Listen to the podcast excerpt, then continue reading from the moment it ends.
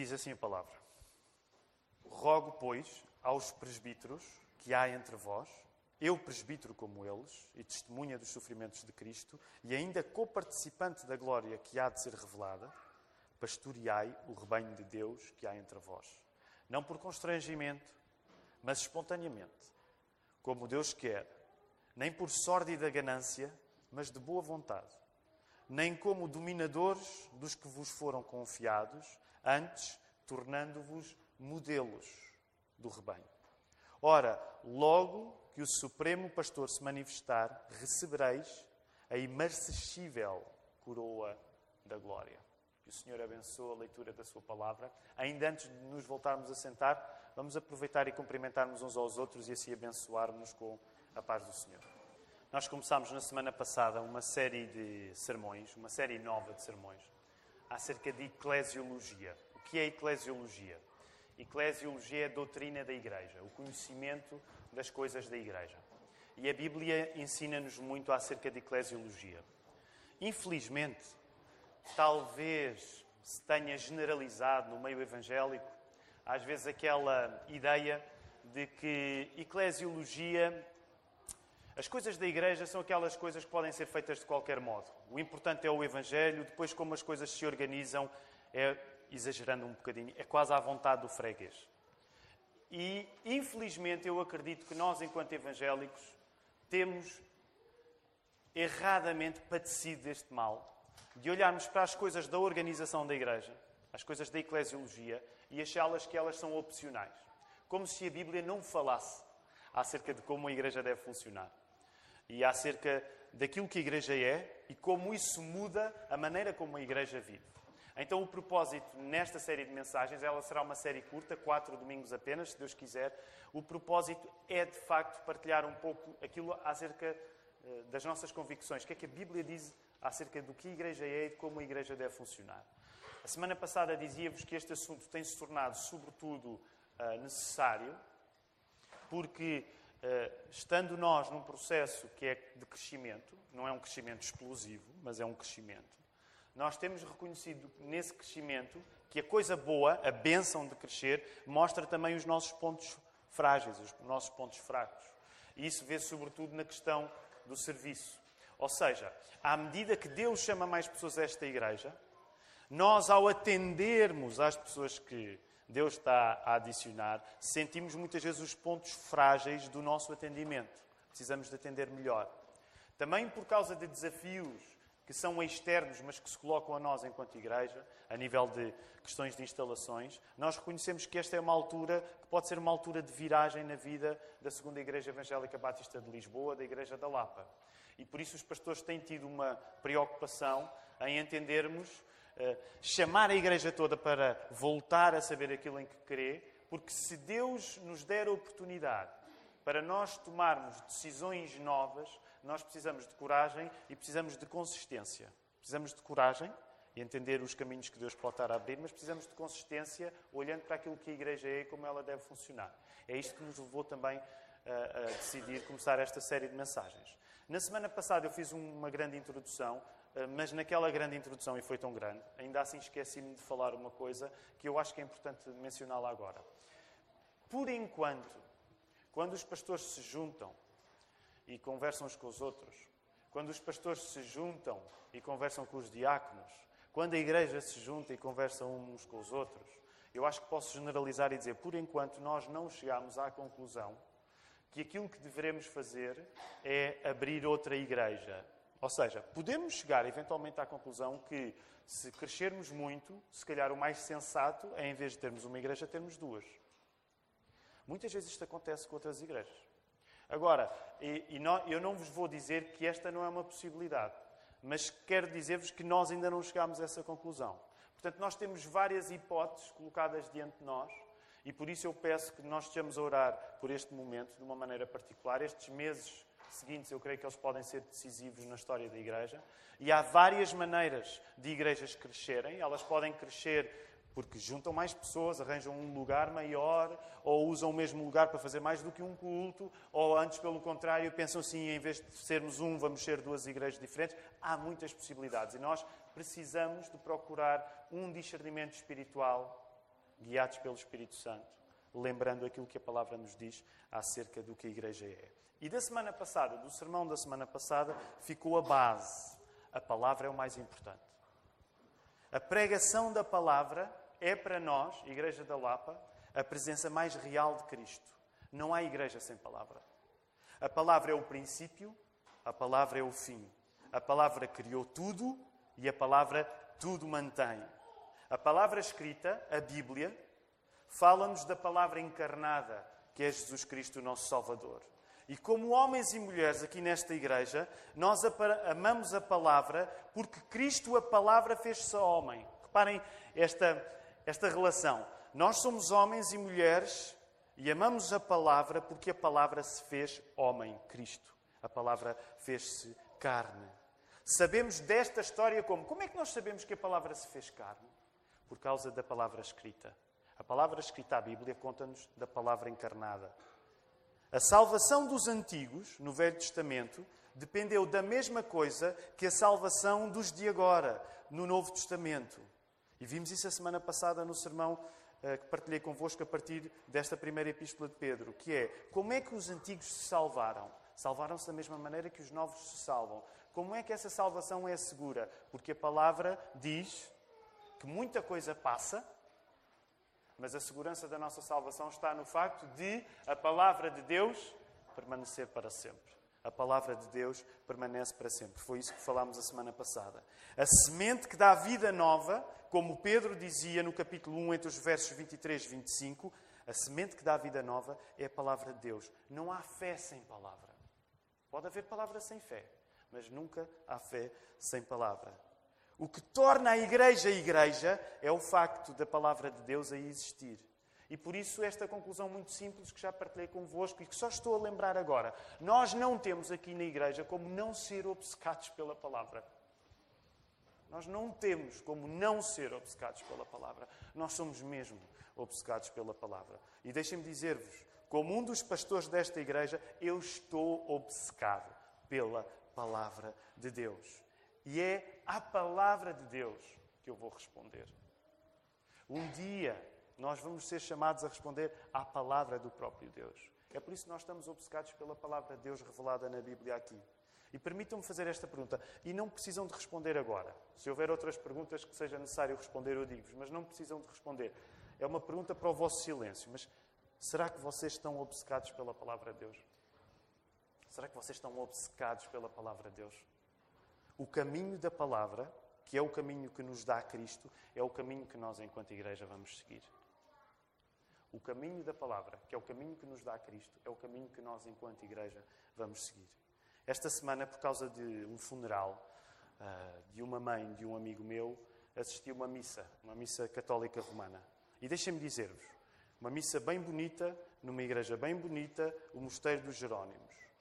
Eu não fui indiferente à beleza da igreja. A igreja de Jerónimos é muito bonita. Não sei se já todos visitaram. Os irmãos que chegaram do Brasil e não foram ao Mosteiro de Jerónimos têm de ir. Não tem de ser esta tarde, mas têm de ir. É muito bonito. E têm de ver depois os, os painéis, os baixos relevos de Jerónimo a traduzir a Bíblia. Porque é a parte mais protestante daquela igreja. Nós amamos Jerónimo. Porque Jerónimo foi o tradutor da Bíblia. É? Foi o tradutor da Bíblia para o latim. Então, há lá uns painéis nos Jerónimos Aliás, o nome Jerónimos vem precisamente de São Jerónimo. E deixem-me dizer, quando eu estava lá naquela igreja a assistir à missa, eu não fui indiferente à beleza da igreja. Não fui indiferente à beleza da liturgia. Não fui indiferente à beleza dos gestos. Não fui indiferente à beleza da coreografia que a convicção na transubstanciação pede. Assisti a estas coisas todas e não fui indiferente a nada disto.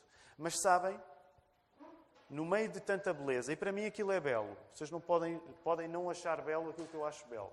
Mas deixem-me dizer-vos: no meio de tanta beleza, à qual não fui indiferente, sabem aquilo que naquela missa católica, sabem a coisa que realmente não me deixou indiferente?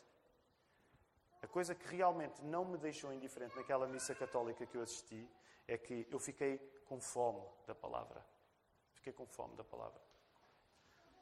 A palavra até foi lida, pelo menos quatro vezes. Não sei se vocês sabem, ao contrário das caricaturas que nós fazemos do catolicismo romano, há missas católicas romanas onde a Bíblia é mais lida do que cultos evangélicos.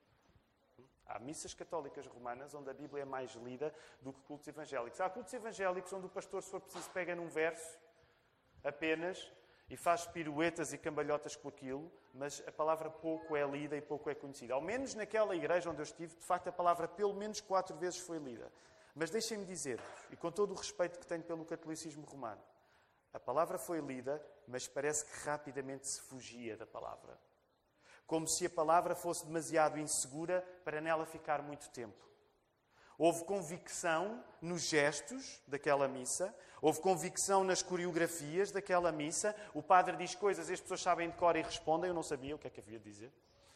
Padre dizia algumas coisas, as pessoas respondem. E eu pensava, onde é que está o guião? É? Havia pessoas que sabiam. Houve, havia convicção, não eram todas as pessoas que repetiam o que o padre uh, ensaiava, mas de facto havia coisas a ser ditas, havia convicção nessas repetições. Mas a palavra e digo isto com respeito. Mas a palavra parece que assustou aquele culto de modo a que pouco é construído na missa católica romana, com todo o respeito que tenho pelo catolicismo romano, mas pouco é construído em cima da palavra. E deixem-me dizer, não me entendam mal, a palavra também me assusta a mim. Eu não estou agora a dizer, estão a ver os católicos romanos, eles têm medo da palavra. Deixem-me dizer, eu também tenho medo da palavra. Eu também tenho medo da palavra. Também tenho medo de fazer da palavra aquilo que da palavra não deve ser feito. E tenho a noção que qualquer pastor que prega a palavra, infelizmente, pode cair no erro de fazer da palavra de Deus aquilo que a palavra de Deus não deve ser feita. E nesse sentido, eu não sou melhor que os católicos romanos que têm medo de ler a palavra. Eu também tenho medo de ler a palavra. Mas, apesar desses riscos, é a palavra que me tem dado o terreno mais seguro de todos, que é Jesus Cristo. Eu amo a palavra, eu confio na palavra, porque a palavra deu-me Cristo e Cristo salvou-me. Como é que eu posso fugir da palavra que me deu Cristo? Pergunta-te a ti próprio: como é que tu podes fugir da palavra se foi a palavra que deu Jesus Cristo? Eu amo Cristo e por isso amo a palavra. Eu não separo a palavra de Cristo. Porque Cristo, sendo a palavra encarnada, é quem cumpre toda a palavra escrita. Lembram-se Jesus no Sermão do Monte: Não julgueis que eu vim. Eu não vim abandonar a palavra, eu vim cumprir a palavra. Eu não separo a palavra de Cristo, eu não separo a Bíblia de Cristo. Eu sei que a Bíblia é a Bíblia e que Jesus é Jesus, eles não são a mesma coisa. Mas quanto mais eu conheço a Bíblia, mais eu percebo a relação que existe entre a Bíblia e Jesus Cristo.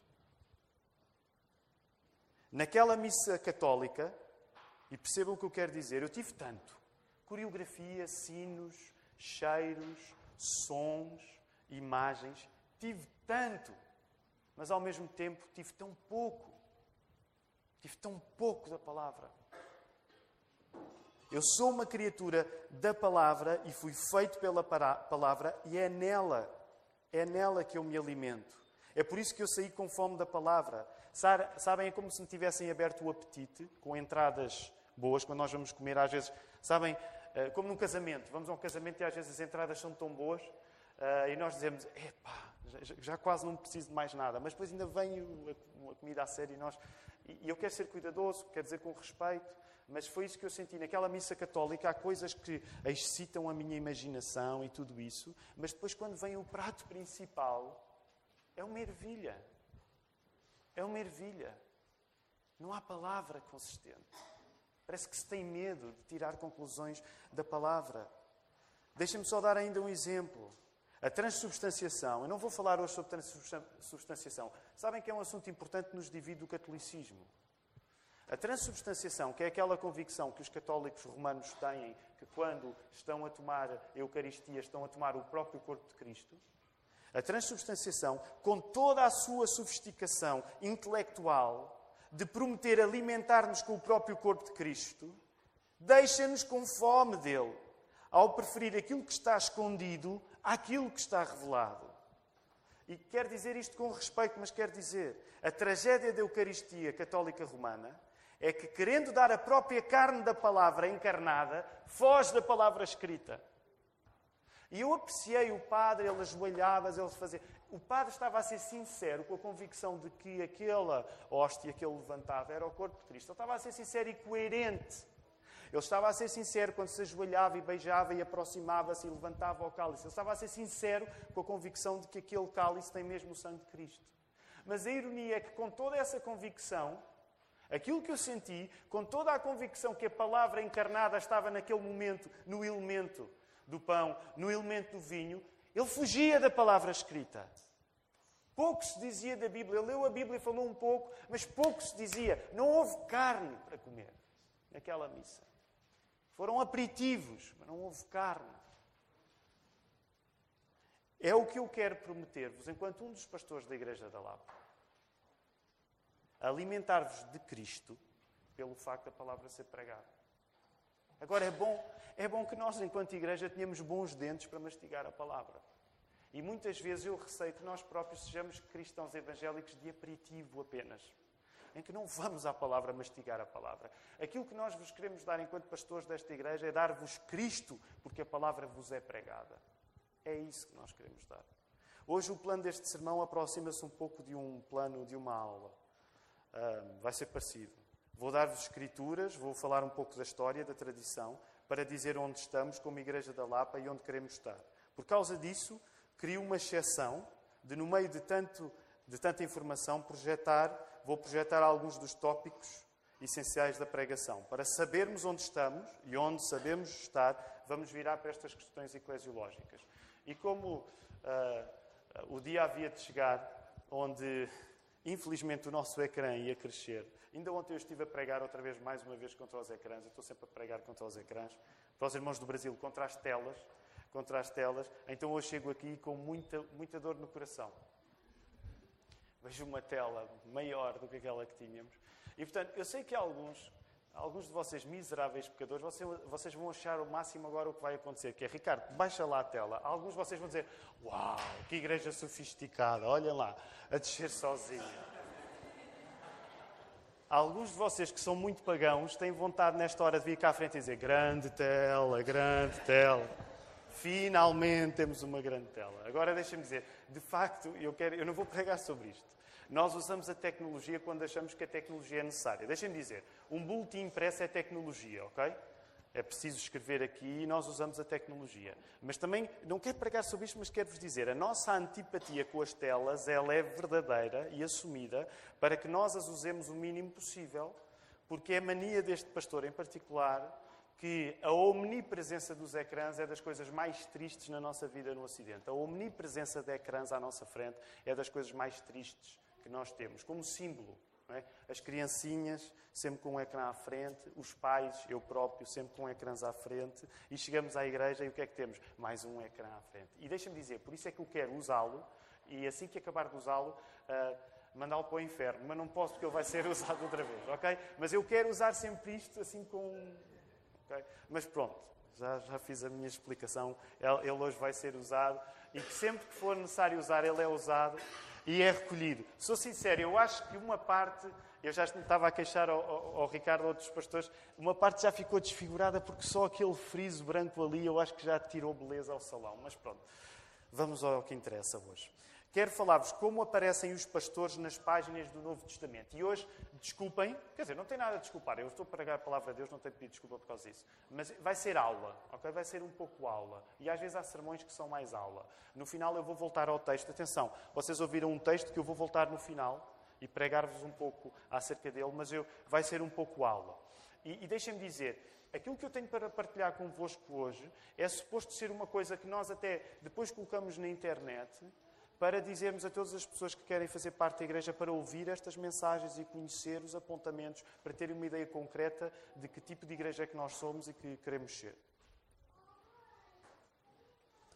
Muito bem, por isso eu vou seguindo basicamente aquilo que está impresso. Como é que aparecem os pastores nas páginas do Novo Testamento? Nós encontramos na Bíblia duas funções consistentemente reconhecidas. Há outras funções na Bíblia, mas há duas funções que elas são consistentemente, elas são repetidas várias vezes. E essas duas funções podem ser chamadas também dois ofícios, que é o ofício do pastor e o ofício do diácono. Para pastores existem cinco termos Para pastores existem cinco termos no grego que são usados sinonimamente. E nós temos aí poimen, presbúteros, episcopos, querux e didáscalos. Quando estes termos são usados na Bíblia, eles podem ser, eles querendo dizer coisas diferentes, eles significam sempre a função pastoral. Ok? Com ênfases um pouco diferentes entre si, mas eles podem ser sempre traduzidos como pastor, podem ser traduzidos como presbítero, como bispo, como mestre, como professor ou mesmo como ancião. Segundo aspecto, como é que aparecem os pastores na página do Novo Testamento? O segundo aspecto, para cada igreja é encontrada uma pluralidade de pastores. E eu não quero entrar em questões polémicas, mas quero dizer isto com muita liberdade e com muito sentido de privilégio. Uma das coisas fantásticas que nós, enquanto Igreja Batista, temos aqui na Lapa é que nós temos uma pluralidade de pastores. Sabemos que no contexto batista em Portugal isto não é comum e respeitamos isso. Eu cresci em igrejas onde só tinha um pastor. Mas ao lermos a palavra, percebemos que esta é uma prática que já foi tida ao longo do, do, dos séculos, também por outros batistas, e é por isso que nós gostamos de dizer e fazer questão de uma coisa que muitas vezes é estranha para quem cresceu numa igreja batista. Que é, chega ao Ricardo e diz, sou um dos pastores. Chega ao Filipe, sou um dos pastores. E aqueles que são batistas em Portugal, epá, eu não conheço estes pastores. Onde é que estes pastores surgiram? Meus queridos irmãos, surgiram da Bíblia. Porque sempre que episcopos, pastores, poimen, presbúteros, querux, didáscalos, poimen, sempre que estas palavras gregas aparecem, associadas a uma igreja, há uma equipa de pastores. É apresentado em pluralidade. Se depois quiserem verificar, não precisam fazer agora, mas isso encontramos em Atos 14, 23, 20, 17, Tito 1, 5 e Tiago 5, 14. Portanto, por cada igreja, uma equipa de pastores. É por isso que nós temos um presbitério, uma equipa de pastores. Como é que o conceito de pastor foi interpretado ao longo da história? E agora vou falar-vos de uma coisa que, se calhar, infelizmente, nós protestantes não damos muita atenção e que devemos dar mais. A história é importante, a tradição é importante. Não é a Bíblia. A Bíblia ilumina a tradição do modo que a tradição não ilumina a Bíblia. Nós somos uma igreja protestante da sola Escritura. Mas é importante sabermos como é que, ao longo da história, o conceito de pastor evoluiu. Então, como é que isso aconteceu? No segundo século da era cristã, começa a ser feita uma distinção entre bispos e pastores comuns, sendo que o bispo começa a ser interpretado como um pastor de pastores, um tipo de supervisor pastoral. Em vez de dois ofícios, começa a aceitar-se três ofícios. Portanto, as igrejas começam a ter um bispo, isto a partir do segundo século, começam a ter um bispo, começam a ter pastores ou anciãos e diáconos. Portanto, é uma coisa que nós não encontramos na Bíblia, mas que a partir do segundo século começou a acontecer. A pouco e pouco começa a desenvolver-se uma interpretação episcopal da palavra bispo da autoridade da Igreja. Ironicamente, esta tendência episcopal converteu, num primeiro momento, o pastoreio coletivo de vários presbíteros num pastoreio individual de um bispo só. Okay? Eu sei que isto agora não está escrito porque aqui está resumido. Mas como no segundo século o bispo começou a ser tido como uma espécie de pastor de pastores, ironicamente, aquilo que no Novo Testamento é um pastorado coletivo, passou a ser tido como um pastorado individual. Não quero fazer isto em forma de acusação. Mas o problema de uma igreja pastoreada por um pastor só é que, de algum modo, ela já está mais no século II do que na Bíblia. No final do segundo século, um bispo tem a seu cargo já não uma igreja, mas um conjunto de igrejas, à qual se chama uma diocese, que é uma palavra ainda hoje usada no catolicismo romano. Portanto, no final do segundo século, o pastor, o bispo já não é só a pessoa que cuida de uma igreja, mas o bispo é a pessoa que cuida de um conjunto de igrejas, de uma diocese. Na procura da autoridade, podes passar, Ricardo, na procura da autoridade, deixa, deixa estar aí, na procura da autoridade dentro da igreja, Procura essa também relacionada com o momento em que o cânon bíblico ainda se desenvolvia no reconhecimento pelas igrejas, os bispos passam a ser vistos como uma fonte segura da autoridade, porque supostamente o bispo sucederia aos apóstolos. O conceito de sucessão apostólica começa a desenvolver-se e a destacar ainda mais o bispo. Como é que o bispo é olhado aí a partir desta ocasião? O bispo é olhado como continuador dos apóstolos. E daí termos aí, começa a desenvolver-se um conceito de sucessão apostólica. Ainda hoje a Igreja Católica Romana acredita na sucessão apostólica. Por isso acredita que Pedro foi Papa. Aliás, o pastor João António Marques, que foi pastor nesta igreja durante 40 anos, escreveu um livro que vocês podem adquirir chamado Pedro Nunca Foi Papa. Mas é, esta é a lógica do catolicismo romano e, portanto, olha para agora, para, para o Papa Francisco, como um continuador do apóstolo Pedro. É assim que a Igreja Católica olha para as coisas. Porquê? Porque tem este conceito de sucessão apostólica. A ideia do bispo monarca, o bispo que reinava sobre os outros ofícios da Igreja, junto com a sucessão apostólica, deu-nos uma verdadeira eclesiologia episcopal. Ou seja, o modo de organizar a Igreja passou a ser um modo episcopal, baseado na predominância do bispo sobre os outros, sobre as outras igrejas também. No quarto século já existem bispos metropolitanos. Vocês dizem, o que é, que é um bispo metropolitano? Está aí explicado. São bispos que representam regiões das cidades tidas como mais espiritualmente eminentes. Para aqueles que gostam de história. Quais são as cidades metropolitanas? Os bispos metropolitanos eram estas cidades: Roma, Alexandria, Antioquia, Constantinopla e Jerusalém. Agora, cultura geral: Constantinopla é hoje Istambul. Estas igrejas, nos primeiros séculos da, da, da era cristã, elas tornam-se igrejas que ganham ascendência sobre as outras. E estes eram vistos como os bispos. Os bispos destas cidades eram os bispos metropolitanos no início da Idade Média. Quando é que começa a Idade Média? Não sabem quando é que começa? Mais ou menos. Volta século V, VI. Exatamente.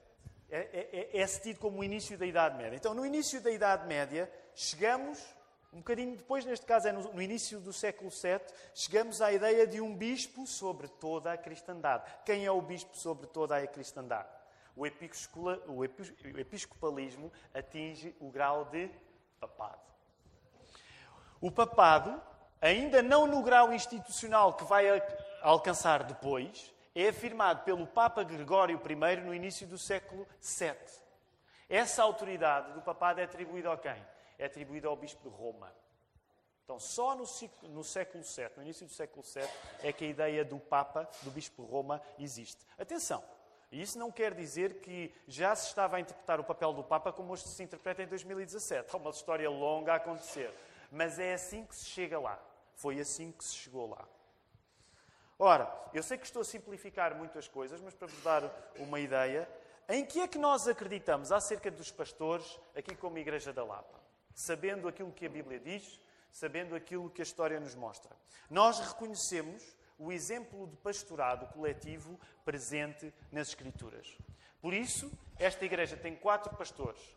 O Tiago Cavaco sou eu, que é o pastor que se dedica exclusivamente à igreja, pregando e ensinando, e por isso preside o presbitério. Como nós encontramos no texto 1 Timóteo 5,17. Diz: Devem ser considerados merecedores de dobrados honorários os presbíteros que presidem bem, com especialidade, os que se afadigam na palavra no ensino. Essa é a minha função. Agora, como é que isso se explica? Por exemplo, nos Estados Unidos, para falar nisto, usa-se a expressão senior pastor, que nós tentámos ainda durante um domingo, mas as pessoas gozaram comigo a dizer que eu era o pastor da terceira idade.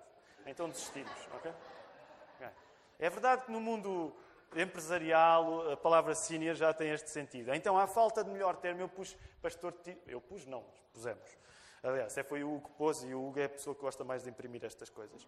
Um, ele pôs pastor titular, o que também não é um grande título, parece que o Ricardo, o Filipe e o Marcos estão no banco. Não é? Estão no banco e eu estou a jogar. Mas é para dar a ideia, nas igrejas mais pentecostais e carismáticas, podia-se pôr, por exemplo, pastor presidente. É? É, mas é, é, é este pastor que Paulo fala a Timóteo. É aquele pastor que está só dedicado à igreja. Porque, por exemplo, o Ricardo, o Filipe e o Marco eles não estão dedicados totalmente à igreja como eu estou. E é por isso que a própria responsabilidade da igreja em relação a mim é uma responsabilidade especial. Porque como eu estou inteiramente dedicado à igreja, eu recebo um salário para ficar dedicado inteiramente à igreja. Ao passo que os outros pastores não estão nas mesmas condições. É verdade que há também um subsídio que é atribuído ao Filipe, mas a Igreja toma este princípio como vamos sustentar a família do pastor principal. E é essa a visão da Igreja. É o sustento, é da família, não é o sustento do Tiago. Okay? É o sustento da família. Isto é importante porque no meio batista às vezes há conceitos em Portugal um pouco diferentes e o nosso conceito é o sustento da família, é o sustento do Tiago, da Ruth, do Joaquim, do Caleb e a Maria Marta que vieram ainda antes. e de eventualmente outros que chegam. A igreja diz: Nós queremos sustentar esta família para que este pastor se dedique completamente ao, à palavra e ao ensino. Ao seu lado, servem no presbitério os outros pastores. O Ricardo Oliveira, que vocês já ouviram hoje, o Filipe Souza, que estava a dirigir o culto, e o Marco Bastrom, que não está connosco, está nos Estados Unidos, mas se Deus quiser, voltará dentro de um mês e pouco. Não se dedicando totalmente ao pastoreio da igreja, e isto é muito importante, eles são tão pastores como eu. As funções são um pouco diferentes, mas eles são tão pastores como eu. Ah, mas ele não foi consagrado. Tiago, houve um concílio examinador e eles não passaram por um concílio examinador. Se for o caso de o Ricardo, ou o Filipe, ou o Marco serem convidados por outra igreja para serem pastores, nós, por uma questão de fraternidade, faremos um concílio examinador. Mas aquilo que investe estes pastores de autoridade não é um concílio examinador de outros pastores, é o reconhecimento da igreja. Eu não tenho nada contra o concílio examinador, eu fui exposto a um e acho que isso me defendeu enquanto pastor aos olhos de um povo mais vasto, mas é importante saber aquilo que investe um pastor da autoridade pastoral não são outros pastores. E aqui, eu sei que esta, graças a Deus não, não há muitos. Uh, uh, bem, isto não é uma questão que tem de ser polémica, mas deixem-me deixar isto claro. Sobretudo para aqueles que até podem ser uma minoria nesta manhã, aqueles que vieram no contexto batista em Portugal. Percebam uma coisa. Se um pastor precisar de um concílio examinador de outros pastores para ser considerado pastor, esse é um princípio episcopal. Porque a autoridade não está a vir da igreja, mas está a vir de outros bispos e pastores. E esse é um erro. E eu e estou a dizer-vos isto porque continuamente tenho discutido isto com meus colegas mais velhos do que eu e dito: nós, pastores batistas em Portugal, nem sempre temos sido cuidadosos a explicar que o princípio da autoridade pastoral não é episcopal, é a Igreja que concede. Muitas vezes o concílio examinador tem erradamente transmitido a ideia de que eu preciso ser aprovado por outros pastores para ser pastor. E esse é um princípio que não é bíblico, é episcopal. Isso faz sentido na Igreja Católica, curiosamente mas não numa igreja batista. Então, porquê é que continuam a fazer concílios examinadores? Porque o concílio examinador dá uma oportunidade a que o pastor, a autoridade do pastor, ao ser reconhecida pela igreja, seja reconhecida por outras comunidades. É por isso que nós acreditamos no concílio examinador, mas ele não é a razão pela qual alguém é pastor. Aquilo que dá autoridade para alguém ser pastor é a igreja. É por isso que nós somos uma igreja congregacional, não somos episcopal. E digo isto com fraternidade até aos meus colegas pastores batistas, com quem temos essa discussão. Se eles ouvirem este sermão, acho que não vão ouvir. Mas lembrem-se, ensinem as igrejas de que nós somos congregacionais e não somos episcopais. Expliquem que o princípio do concílio examinador é um princípio que não confere autoridade, mas é um, é um princípio que confere solidariedade, com, solidariedade fraterna. Só para, imaginem, eu sei que agora estou a falar uma linguagem um pouco chinês, mas é para aqueles que nasceram no meio batista, como eu. Imaginem que há um concílio, que eu ia a concílio, e que o meu concílio tinha sido um autêntico desastre. Um autêntico desastre. E os pastores reuniam-se e chegavam depois, porque é assim que as coisas funcionam no meio batista em Portugal, e diziam: Nós não queremos recomendar que o Tiago seja pastor. Sabem o que é que podia acontecer? Como aqui há cinco anos. A Igreja de São Domingos de Benfica poderia, eu não estou a dizer que era isto que devia ter acontecido, graças a Deus não foi, mas a Igreja de São Domingos de Benfica podia dizer: Nós não queremos saber do que os pastores disseram, nós reconhecemos a autoridade dele. Em termos de eclesiologia batista, eu era tão pastor, mesmo tendo chumbado o exame. Percebem a ideia? Porquê? Porque a autoridade vem da Igreja. Aquilo que os pastores dão é uma recomendação. A Igreja pode seguir ou pode não seguir. Claro, qual é o nosso desejo na nossa vida, aqui na Igreja da Lapa? É, é que as duas coisas vão juntas. Portanto, é por isso que nós ainda acreditamos no concílio examinador. Mas o concílio examinador não é a base da autoridade. Não é a base da autoridade. Bem, vamos avançar. Isto agora dava para pano para. dava. Como é? Pano, pano para mangas. Número um, aliás, número um não, só para terminar esta parte. Nós não somos episcopais porque esse princípio episcopal nos parece um desenvolvimento histórico sem base bíblica sólida. Nós não queremos na sucessão pastoral como garantia de permanecermos no ensino dos apóstolos, mas nós queremos na Escritura como revelação do ensino nos apóstolos. O que os pastores têm de ter não é fazer parte de um sindicato pastoral. Em que, ah, eles fazem parte do sindicato. Ah, eles são da ordem dos pastores batistas. Por exemplo, Permitam aqui uma parte. Eu sei que eu não faço parte da Ordem dos Pastores Batistas porque eu creio que a Ordem dos Pastores Batistas traduz um equívoco.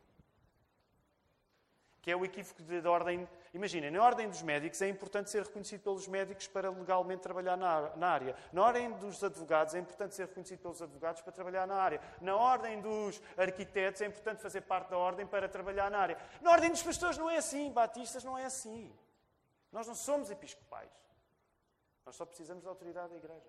É por isso, e já disse isto aos meus colegas, eu não vou fazer parte da ordem enquanto ela tiver um nome de ordem. Se ela passar a ser grupo de piquenique dos pastores batistas, eu faço parte, ok? Porque não há equívoco. Vamos fazer piquenique juntos. E aí os pastores batistas podem dar as mãos e ir pelo, pelo campo passear e fazer piqueniques juntos. E aí eu faço parte porque eu gosto de piqueniques e de andar de mãos dadas com os outros pastores. Mas, enquanto for ordem dos pastores batistas, há um equívoco teológico nesse nome. Já tive esta discussão com muitos deles. E, e eles ficam calados, assim, olhar para o chão das duas, uma, ou pensar o Tiago tem razão ou este Tiago é um grande chato. As duas coisas podem acontecer. A partir da Bíblia, quais são os princípios dos pastores? E agora, rapidamente, vai ser uma digressão muito rápida, mas necessária agora aqui. Quais são os princípios dos pastores? Vejamos os textos bíblicos que os mencionam. E eu agora vou andar rapidamente sobre os textos bíblicos, vocês sigam-nos aqui. Quais são os textos bíblicos que mencionam a palavra pastores? E aqui é no grego poimen. Vamos avançar. Efésios 4.11. Ele mesmo, Deus, concedeu uns para apóstolos, outros para profetas, outros para evangelistas e outros para pastores e mestres. Vamos seguir? Hebreus 3.7. Lembrai-vos dos vossos guias, os quais vos pregaram a palavra de Deus e, considerando atentamente o fim da sua vida, imitai a fé que tiveram. E a palavra guia está para poimen, pastores. Obedecei aos vossos guias, ou podemos traduzir pastores também, e sede submissos para com eles, pois velam por vossa alma como quem deve prestar contas, para que façam isto com alegria e não gemendo, porque isto não aproveita a vós outros. Lembram-se, o Mark pregou há, há um tempo um sermão a partir deste texto. Textos bíblicos que mencionam a palavra bispos. E agora a palavra bispos aplicada a homens e não a Cristo, porque há textos bíblicos que mencionam a palavra episcopos falando de Jesus, o pastor supremo, o bispo das, das almas. Neste caso, usar a palavra episcopos para falar de homens e não de Jesus Cristo. Rapidamente. Atos 20, 28. Atendei por vós e todo o rebanho sobre o qual o Espírito Santo vos constituiu episcopos, para pastoreardes a igreja de Deus, a qual ele comprou com o seu próprio sangue. Filipenses 1. Paulo e Timóteo, servos de Cristo Jesus, a todos os santos em Cristo Jesus, inclusive bispos, bem destacadinho aqui, bispos e diáconos. Todos os santos, bispos e diáconos, que vivem em Filipos.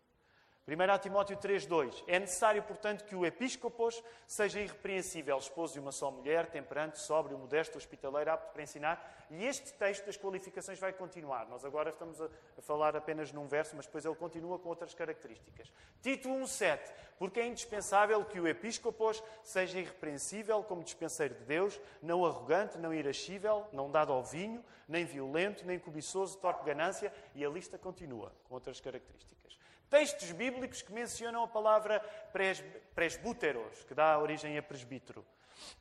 1 Timóteo 5,17 devem ser considerados merecedores de dobrados honorários os presbúteros que presidem bem, com especialidade os que se afadigam na palavra no ensino. Já tínhamos lido este texto. Não aceites denúncia contra o presbúteros, senão exclusivamente sob o depoimento de duas ou três testemunhas. Por esta causa te deixei em Creta para que pusesse em ordem as coisas restantes, bem como em cada cidade constituísses, e está lá no plural, como já vos disse, presbúteros. Neste caso, no plural, eu já não sei como é que se declina a palavra no grego, mas para constituísses presbíteros, conforme te prescrevi. Tiago 5,14. Está alguém entre vós doentes? Chamos presbíteros da igreja e estes façam oração sobre ele, ungindo com óleo em nome do Senhor. Portanto, estes são os textos. Há mais algum? Exatamente. E o texto de hoje, com certeza. Rogo, pois, aos presbíteros que há entre vós, eu, presbítero como eles, e testemunha dos sofrimentos de Cristo, e ainda co-participante da glória que há de ser revelada, e depois o texto continua, nós hoje já o lemos e eu vou voltar aí no final. Então, o que é que se deve esperar dos pastores a partir de uma leitura simples destes textos bíblicos? E eu vou, o exercício aqui é simples. Atenção, ele não é um exercício extenso. Nós podemos fazer um exercício de ir recolher princípios destes textos e eu vou apenas simplificá-lo em, pelo menos em cada texto, tentar ir buscar um princípio. Para nós vermos como é que olhamos para isto e como é que nós aplicamos isto na nossa vida prática. Que princípios é que nós devemos tirar destes textos bíblicos para o pastor? Número 1, um, a partir de Efésios 4.11. O pastor é pastor porque Deus o chamou a isso. O dom pastoral não depende em último grau dos homens, mas do Deus que o chamou. O pastor é pastor porque foi Deus que o chamou. Não foram os homens, foi Deus que o chamou. Efésios leva-nos a tomar essa conclusão. Segundo, os pastores que são guias que devem ser imitados. O Marco pregou, se ainda não viram este sermão, vão ouvir na conta do YouTube um sermão há mais de um ano que o Marco pregou sobre este texto. Eh, e eu sei que podem dizer, epá, olha lá o pastor a dizer isso acerca de si próprio. O pastor não está a dizer isto acerca de si próprio, está a dizer acerca da função que Deus deu. E eu não vou deixar de vos dizer as coisas que a Bíblia diz acerca de pastores porque eu sou pastor. Porque ser pastor é mais importante do que eu. Eu vou dar-vos a palavra, o que a palavra diz. E nesse sentido, os pastores devem ser imitados sempre que estão a ser um exemplo da palavra. Sim, eles devem ser imitados. Terceiro, os pastores devem ser obedecidos com submissão. Alguns dizem, ei, pá, ter um pastor a dizer que devem obedecer com submissão? Sim. Se o pastor for exemplo da palavra, as ovelhas devem ser submissas ao pastor. É isso que a palavra de Deus diz lá em Hebreus 3,17. Não fui eu que escrevi. É o que a palavra de Deus diz. a igreja deve ser submissa ao pastor sempre que o pastor está a ser o exemplo daquilo que a palavra diz. Vamos avançar. A preocupação dos pastores é pastorear a igreja. Qual é a minha preocupação? Pastorear a igreja. Dos outros pastores, pastorear a igreja. Temos esse princípio a partir de Atos 20, 28. Para que o pastor seja reconhecido como tal, há uma lista de qualificações que ele deve apresentar. Sabem? Essa é uma parte absolutamente importante. Há uma lista de qualificações às quais eu devo responder e que os outros pastores devem responder também. Seis. Consequentemente, reparem nisto, a lista de qualificações pastorais, isto é muito importante, significa que a autoridade do pastor não nasce de si mesmo, mas do reconhecimento destas qualidades nele. E, isto para mim, vocês não imaginam a liberdade que eu, como pastor, tenho e sinto por dizer isto. Sim, eu devo ser imitado quando sou o exemplo da palavra. Sim, é o que a palavra diz. E sim, que liberdade é. Eu não sou pastor por autocriação, mas porque há características que têm de ser reconhecidas em mim ou em qualquer pessoa que seja pastor. Quem aponta o pastor como pastor não é o próprio pastor. Voltemos àquela questão dos concílios pastorais. Quem aponta o pastor como pastor não são um conjunto de pastores. Quem aponta o pastor como pastor é a igreja. É por isso que a coisa mais importante que uma Assembleia faz é reconhecer o pastorado dos seus pastores e reconhecer o diaconato dos seus diáconos. Porque são características que precisam de ser encontradas. Não é o pastor que acorda um dia e diz: Deus chamou para ser pastor, logo aceitem a minha autoridade porque Deus me deu esta autoridade. Não, a igreja tem de reconhecer, porque está lá a lista.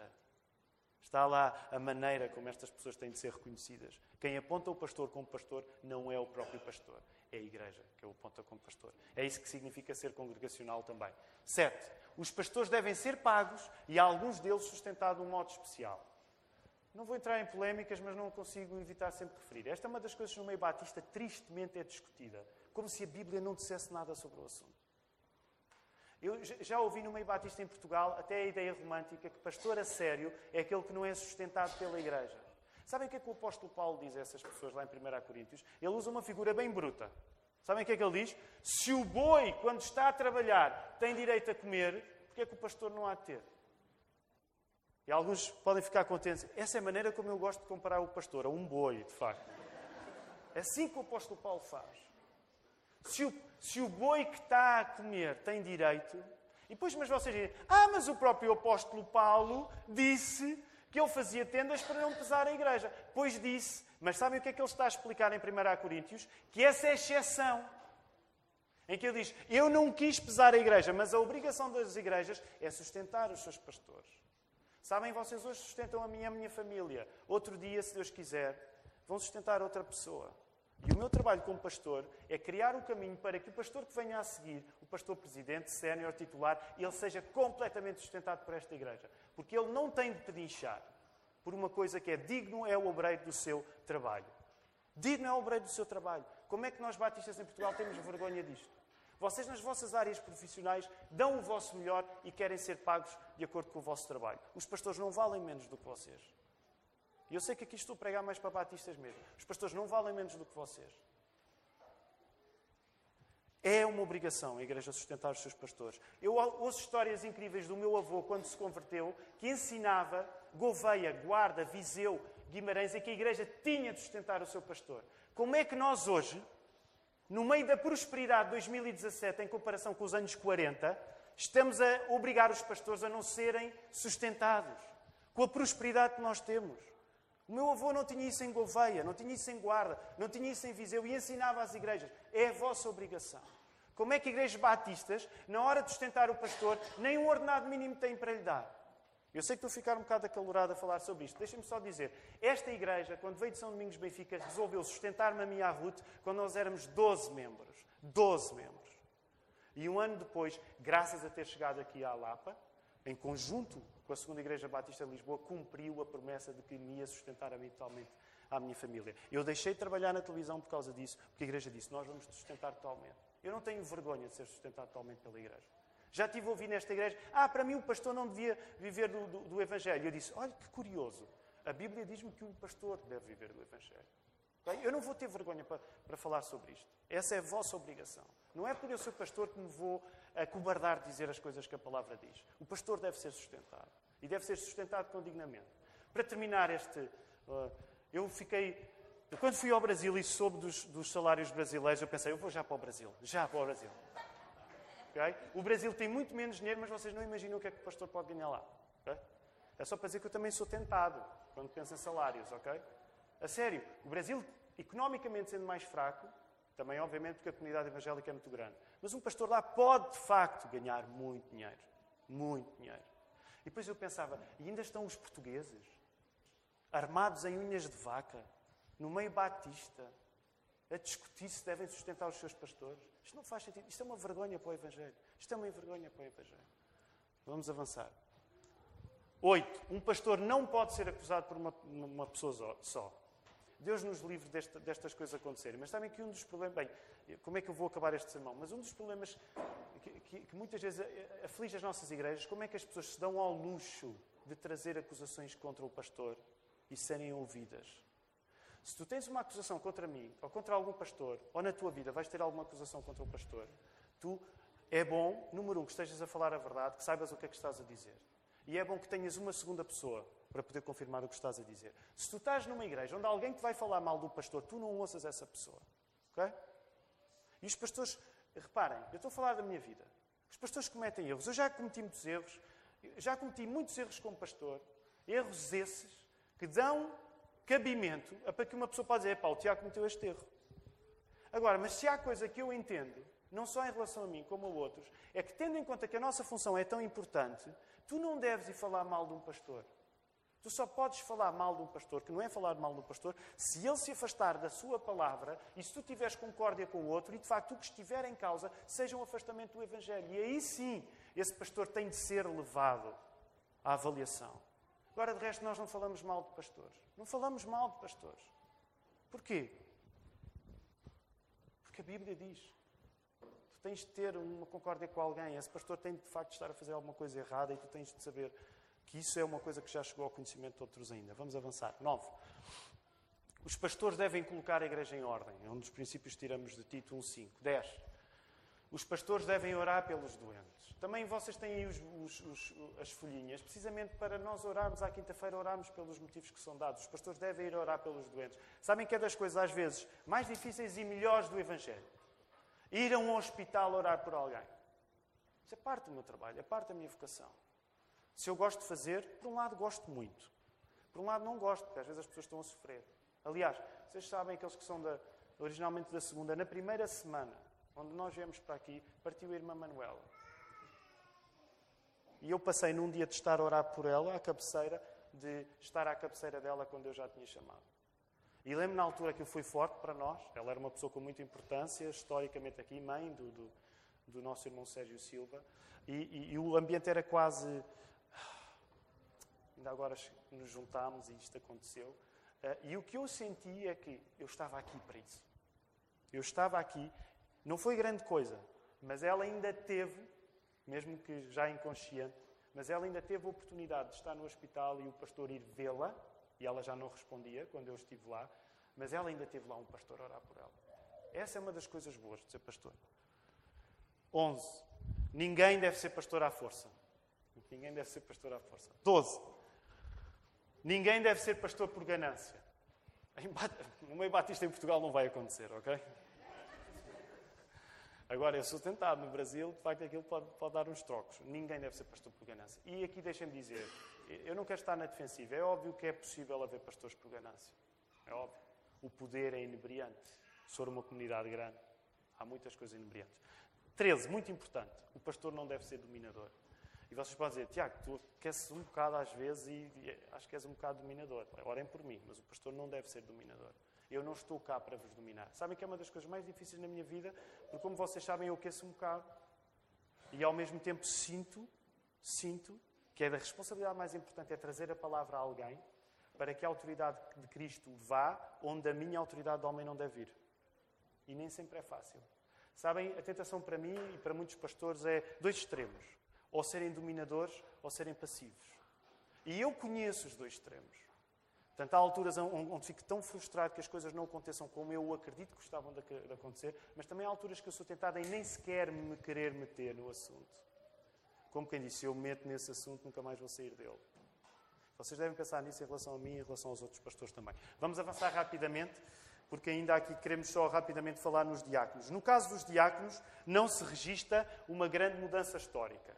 Os diáconos, ao contrário dos pastores, eles foram sendo interpretados ao longo da história sempre mais ou menos da mesma maneira. Ainda conseguem dar, dar mais 10 minutos a este sermão? Queridos irmãos, deem um amém? Sim? Pronto, ok. Rapidamente só vermos aqui as coisas que precisam ser ditas de como é que aparecem os diáconos na Bíblia. Vamos lá rapidamente.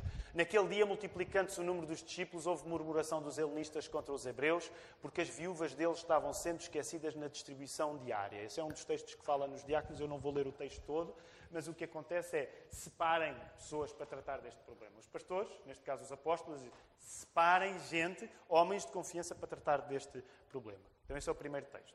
Filipenses 1, Paulo e Timóteo, já vimos este texto. Reparem aí, outra vez, destacadamente, Santos, Cristo Jesus, bispos e diáconos. A palavra está lá. 1 Timóteo 3, 8, 13. Semelhantemente, quanto a diáconos, é necessário que sejam respeitáveis de uma só palavra e a lista vai continuar também. Portanto, da mesma maneira que Timóteo deu uma lista de qualificações para os pastores, ele deu uma lista de qualificações para os diáconos. Portanto, que princípios é que nós podemos tirar daí? Princípios é que nós podemos tirar destes textos bíblicos acerca dos diáconos? Os diáconos, primeiro, os diáconos estão prontos para todo o serviço necessário para os pastores se dedicarem à oração e ao ministério da palavra. Consequentemente, encontramos aqui um princípio que podemos adicionar à lista pastoral anterior, em que os pastores devem dedicar-se prioritariamente à oração e à palavra e não aos outros serviços na igreja. Agora, deixem-me dizer, isto nunca é completamente possível, porque eu, como pastor, acabo sempre por ter de fazer coisas que não são só orar e estudar e pregar a palavra. Acabo sempre por ter de fazer outras coisas também, o que não é uma coisa má. Mas é importante que este princípio esteja lá. Os diáconos estão aqui para eles serem. Há quem, quem, quem os trate como amortecedores de choque. Eles amortecem o choque no serviço para que os pastores possam continuar dedicados à palavra. Porque sem a palavra o povo não vai sobreviver. Lembrem-se do sermão passado.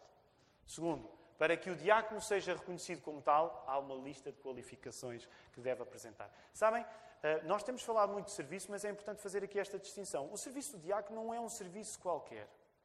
A pessoa, para ser reconhecida formalmente como diácono, e nós somos uma igreja que reconhece formalmente os diáconos, ela tem de responder àquela lista que está lá. Ao passo que há outras maneiras de servir, que no grego se pode chamar diaconia. Quando estás a fazer alguma coisa pela igreja, nem que seja quando estás a arrumar cadeiras na, na, igreja, de certo modo tu estás a fazer diaconia, tu estás a servir a igreja. Mas nós, de facto, achamos que vale a pena fazer uma distinção formal entre os diáconos, reconhecidos formal, formalmente, e toda a outra diaconia que a pessoa pode fazer independentemente. Às vezes até, pode até nem ser membro de igreja e já estar a ajudar a fazer alguma coisa. Mas lembrem-se, no caso dos diáconos, eles respondem eles respondem à lista que está lá também. Não são só os pastores, os diáconos. Por isso é que quando nós formos eleger novos diáconos, é muito importante. É muito importante. Não são pessoas quaisquer. São pessoas que respondem a uma lista de qualificações também. Terceiro, consequentemente, a lista de qualificações diaconais significa que a autoridade do diácono, como era com o pastor, não nasce de si mesmo, mas do reconhecimento destas qualidades nele. Quem aponta o diácono como diácono não é o próprio diácono. É a mesma lógica do pastor. Quem é que aponta o diácono como diácono? É a igreja. Por isso, e volto a dizer, a coisa mais importante que a Igreja, quando se reúne em Assembleia, tem para fazer é eleger pastores e diáconos. Porque a partir do momento em que os elege, eles têm autoridade para ser diáconos, eles têm autoridade para ser pastores. Rapidamente, vamos avançar. Adicionalmente, o que diríamos acerca dos diáconos da Igreja na Lapa? Estamos a, a resumir muito. Eles são, no momento, seis diáconos: Sérgio e Fernanda Silva, Tiago e Eunice Ferreira, Emanuel e Mariana Ferreira. Segundo aspecto, neste caso são três casais, mas esta não é uma regra. De facto, são três casais. O irmão Sérgio é casado com a irmã Fernanda, uh, o Tiago é casado com a Eunice e o Manel é casado com a Mariana. Não tem de ser uma regra. O que é que eu diria só, só acerca disto? Sabem porquê é que funciona assim? Porque, de facto, esta igreja, sendo uma igreja de famílias, geralmente, quando um dos cônjuges está, os dois estão. E isso é uma coisa boa. Agora, não quer dizer que têm sempre de ser escolhidos casais de famílias. Mas é verdade que assim tem acontecido. Seis. Portanto, seis diáconos agora. Acreditamos que a diaconia é um ofício estendido a homens e mulheres, ao contrário do pastorado reservado a homens. Vocês sabem qual é a posição da Igreja? Nós acreditamos que é a posição biblicamente fiel. Também tenho de dizer, eu sei que há discussões acerca disto, há, há igrejas que têm uma interpretação, uh, vamos dizer, menos flexível acerca da diaconia, e, portanto só têm homens diáconos. Nós acreditamos, depois, se alguém tiver uma questão sobre isto, pode trazê-la individualmente, e teremos oportunidade para apontar os textos. Nós acreditamos que a Bíblia dá espaço para reconhecer a diaconia à mulher. Naturalmente, acreditamos que esse espaço não é dado para as mulheres para serem pastores. Se alguém tem uma pergunta acerca disso, vá ler a nossa declaração de fé. Eu sei, eu sei, que hoje é impopular afirmar isto no meio evangélico, mas eu não estou cá para afirmar coisas impopulares, estou cá para afirmar o que a Bíblia diz. E, de facto, o pastoreio é reservado a homens. Nós não acreditamos que uma mulher deva ser pastor. Não tem a ver com inferioridade, tem a ver com funções diferentes que Deus pede a homens e a mulheres. Eu não vou ter vergonha de dizer isto. Tenho discussões acerca disto, não vou ter vergonha. Esta é uma igreja firme neste aspecto. E é por isso que nós lutamos tanto contra a passividade masculina. Porque a passividade masculina é um mal maior do que o risco feminino nesta igreja. Mas esta é uma posição bem clara da nossa igreja. Para terminar, quero só que nós voltemos muito brevemente aí ao texto bíblico, porque é com ele que eu, que eu quero terminar. Voltando ao texto bíblico, primeira carta de Pedro 5, 1 a 4, nós podemos concluir que uma das lições, aquilo que Pedro está a dizer aos seus escritores é: Pastores, Sejam pastores, porque há um pastor dos pastores. Pedro o que está a dizer aí é: pastores, sejam pastores, porque há um pastor dos pastores. Esse pastor é o pastor supremo. Quem é o pastor supremo? É Jesus, mencionado no verso 4. A importância dos pastores é grande e é delegada. A importância dos pastores é grande e é delegada. A igreja precisa de pastores como um reflexo de precisar de Jesus. E isto é muito importante. Leiam o texto bíblico que está à vossa frente. A igreja precisa de pastores como um reflexo de precisar de Jesus. O modelo que serve para os pastores é o modelo de Jesus. É como o exemplo do casamento. Lembram-se lá em Efésios 5, 22 a 33, quando o apóstolo Paulo vai falar acerca do casamento? Ele diz: Homens, vocês têm de tratar as vossas mulheres como Cristo tratou a igreja. É o mesmo tipo de coisa que está a acontecer aqui. Pela negativa, nós podemos aplicar este princípio dizendo: uma igreja que desvaloriza o papel dos pastores, consequentemente desvaloriza o papel de Jesus. Percebam a linha do raciocínio. Se o apóstolo Pedro está a dizer, vocês olhem para os pastores, porque eles têm de ser pastores, porque Jesus Cristo é o pastor supremo. Se aplicarmos isto pela negativa, uma igreja que desvaloriza a importância dos pastores desvaloriza o facto de o pastor só poder ser pastor porque ele é imitação do pastor original que é Jesus. E eu quero dizer isto bem claro. Uma igreja que desvaloriza a importância dos pastores desvaloriza a importância de Jesus. Porque Jesus é o fundamento, o exemplo para os pastores. A figura do pastor era uma figura comum nas Escrituras, não precisam de ir lá, mas no Velho Testamento, Ezequiel 34, 2, diz assim: Filho de Israel, não, diz assim: Filho do homem, profetiza contra os pastores de Israel, profetiza e diz-lhes: Assim diz o Senhor Deus: Ai dos pastores de Israel que se apacentam a si mesmos. Não apacentarão os pastores e as ovelhas. O profeta Ezequiel estava zangado com os pastores que não estavam a ser pastores. Eles eram maus pastores. O Velho Testamento leva muito a sério a função pastoral e Deus zanga-se com as pessoas que são maus pastores. Do mesmo modo que temos mau pastor, nós lembramos: espera aí, espera aí, mau pastor. No Novo Testamento há um bom pastor. João 10. O que é que diz lá? João 10. Eu sou o bom pastor, E o pastor, o que é que o bom pastor faz? Ele dá a vida pelas suas ovelhas. E é aqui que eu quero terminar. A importância dos pastores na nossa vida vem da importância de Jesus. Porquê é que os pastores devem ser importantes na tua vida? Porque Jesus é importante na tua vida. Os pastores, imitando Jesus, dão a vida deles por nós, rebanho do povo de Deus. E agora eu não quero que te concentres em mim, porque nós temos poucos quilómetros corridos ainda. Eu estou aqui há cinco anos, com aqueles com quem estou há 10 anos, ok, já dá para ter uns quilómetros maiores. Mas eu não quero que tu penses em mim nesta hora. Se tu és crente há muito tempo, eu quero que tu penses nos pastores que tu tiveste no passado. E que, deixa-me dizer, é a minha convicção, que literalmente deram a vida por ti. E que tu, se calhar, nunca reconheceste isso. Eu quero que tu apenas tentes imaginar em pastores que durante décadas deram a vida por ti, livrando-te de perigos que tu não sabes que havia. Eu quero que te lembres de pastores que durante décadas cuidaram-te, de um modo que tu não sabes os riscos que corrias, tu não sabes os sacrifícios que eles fizeram. Sabem porquê? Porque não compete ao pastor vir pregar a dizer tenham pena de mim porque eu livrei-vos esta semana de um grande sarilho. Eu não tenho isso para vos pregar. É por isso que eu detesto quando os pastores começam, às vezes isso acontece, começam a queixar, ah, ser pastor é difícil. É óbvio que ser pastor é difícil. Mas isso não compete à igreja saber. Sabem porquê? Porque Deus é que está a cuidar de nós, não é a igreja. Eu não venho para aqui dizer-vos o quão difícil é ser pastor. Ah, mas tu dissesse, às vezes ajudava. Não, não ajudava. Porque não é a vocês que eu vou responder, é ao pastor supremo. É por isso que eu tento reagir o máximo possível a um demónio que me vem tentar muito, que é o demónio da autocomiseração. Isso, isso a mim às vezes é, de facto é difícil ser pastor. Mas isso não vos diz respeito. O que vocês têm que fazer é confiar. Sempre que nós somos exemplos, confiar, orar por nós. Trabalhar a favor da unidade da igreja. Pensa nos pastores. Eu, sou, eu, eu penso só em dois. Eu tive mais do que dois pastores. Tive mais do que dois pastores. Todos eles bons. Mas eu às vezes ponho-me a pensar no pastor João Rosa de Oliveira. Nós éramos adolescentes, jovens. Nós amávamos aquele pastor. Mas o, os sacrifícios que aquele pastor deve ter feito por nós é que nós não temos a noção. Quando nós éramos jovens adolescentes, nós amámos, porque ele era um homem sempre fácil de amar. Mas para nós, a nossa conversa, como será para os adolescentes aqui, que é gozar com o pastor, é? Eu sei que eu sou gozado por vocês adolescentes. Eu sei que sou uma figura um bocado gozável. Mas eu sei aquilo eu não sei, mas calculo aquilo que o pastor João Rosa de Oliveira fez por mim e que eu se calhar só vou saber na eternidade. Ele deu a sua vida por mim. Ele deu a sua vida por mim, que foi aquilo que Jesus fez por mim. Ele deu. Agora pensa nos pastores que tiveram durante anos a. Eu estou a dizer isto em amor, eu sei que parece que não. Tiveram a aturar-te. Décadas a aturar-te. Eles deram a vida por ti. Como Jesus deu a vida por ti. A aturar-te mesmo. Com o teu feitio. Eu tenho um, um feitio complicado.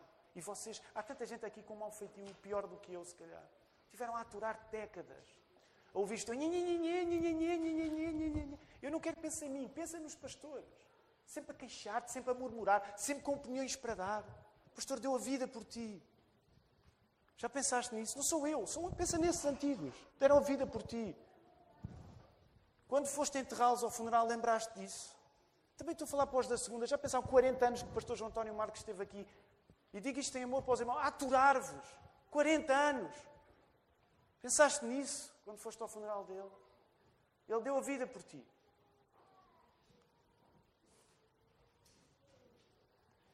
O nosso objetivo enquanto Igreja da Lapa é tratarmos os pastores como estes homens que dão a vida pelo rebanho. E sabem, e é aqui que eu termino dizendo o título do sermão que é não tires a coroa ao pastor. Não tires a coroa ao pastor. Porque eles vão merecer a, a coroa que não murcha. Já pensaram? Digam lá a palavra que está aí. Nós temos de lê-la e dizer imarcessível. O que é que é imarcessível? Pá, deve ser uma coisa tão boa que é melhor nem saber, não é? Mas é uma coroa que não murcha. Não ganha ferrugem. Não estou a falar isto para mim, estou a falar para os pastores no geral. Não tires a coroa ao pastor. Porque o lugar deles é imitar em Cristo e como imitam Cristo, eles vão poder ser um reflexo para a tua vida. Por causa disto, não esqueças um dia de orar por mim, pelo Ricardo, pelo Filipe e pelo Marco. Que Deus nos faça fiéis à palavra. Que Deus nos faça sempre fiéis à palavra. Se for um dia de nós nos afastarmos da palavra, aí sim arranja um, dois, três, quatro, cinco e diz assim: o Tiago não está a pregar a palavra. E aí pontapé no rabo do Tiago para fora desta igreja. Estou a falar a sério. No dia em que eu deixar pregar a palavra, aí sim façam a maior conspiração de sempre e metam-me fora. Porque eu não estou aqui para me pregar a mim próprio, mas para pregar Jesus Cristo, que nos deu vida nova. Que o Senhor nos ajude.